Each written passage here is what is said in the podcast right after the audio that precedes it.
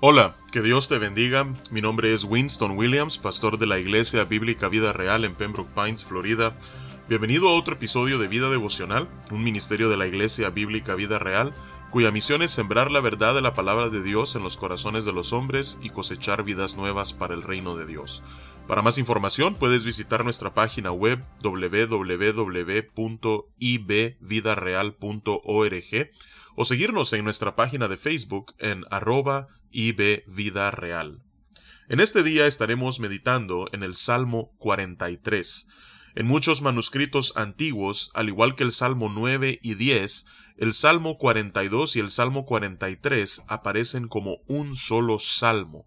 No lo dividen en dos partes como aparecen en las traducciones eh, contemporáneas o más recientes.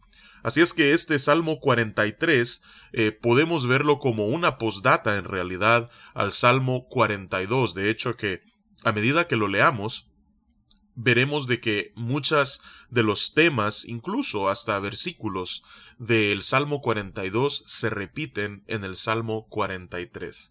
Es un salmo de solamente cinco versículos, así es que vamos a darle lectura y luego meditaremos en lo que este salmo breve nos enseña.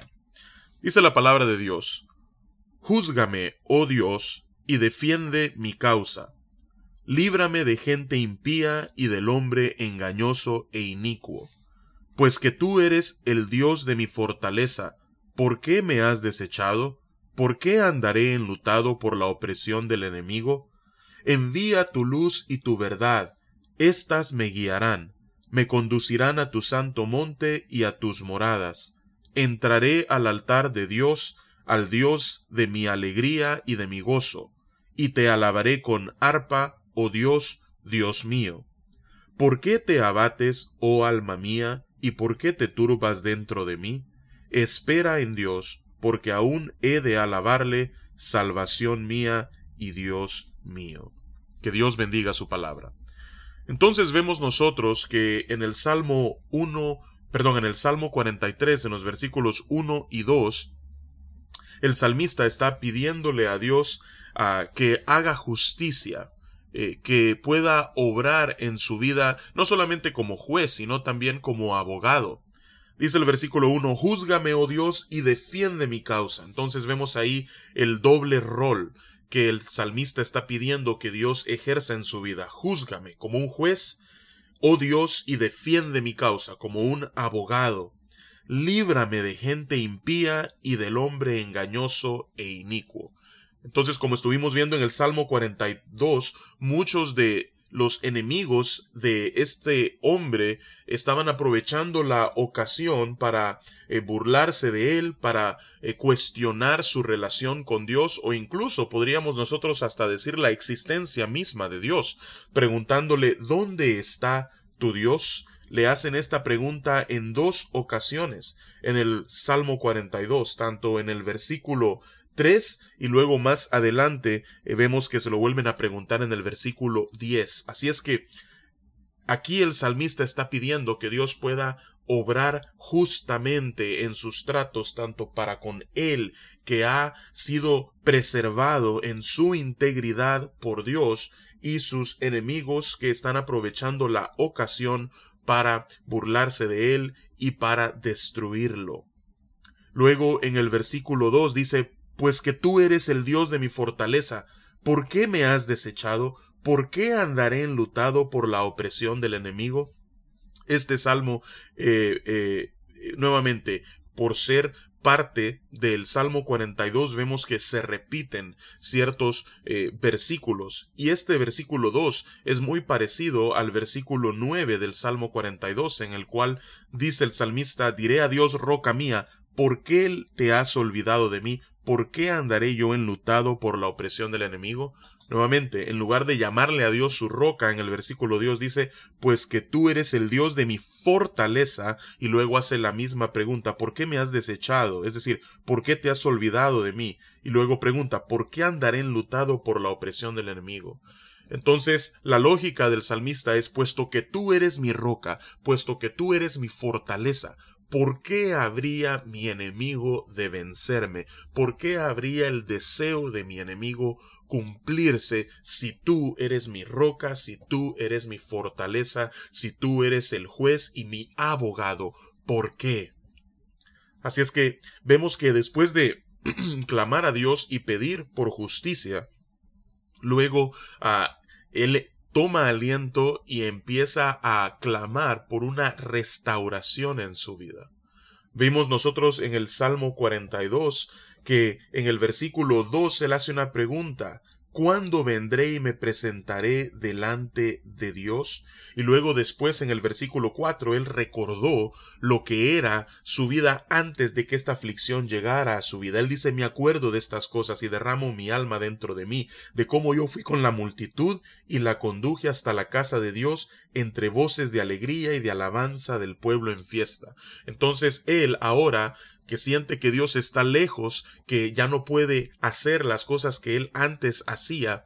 Eh, ahora en el Salmo 43, en los versículos 3 y 4, él pide que pueda ser restaurado, que pueda volver a esos días que ahora solo son parte de su memoria. Dice en el versículo 3 y 4, envía tu luz y tu verdad, estas me guiarán, me conducirán a donde? A tu santo monte y a tus moradas, al lugar donde Dios había escogido habitar en medio de su pueblo y manifestar su gloria.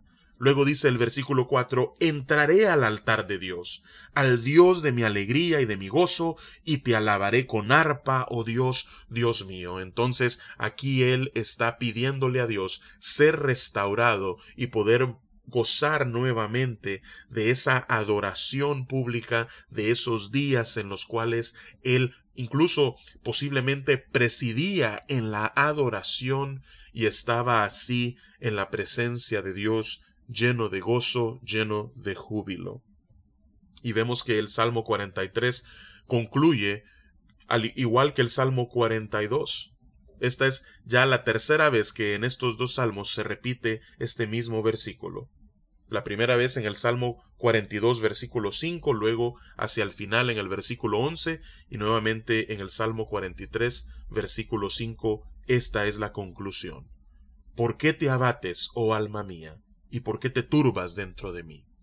Con una mirada introspectiva hacia adentro, el salmista se está preguntando, si verdaderamente yo confío en que Dios no solamente me defenderá, me restaurará, entonces ¿por qué debería mi alma estar abatida?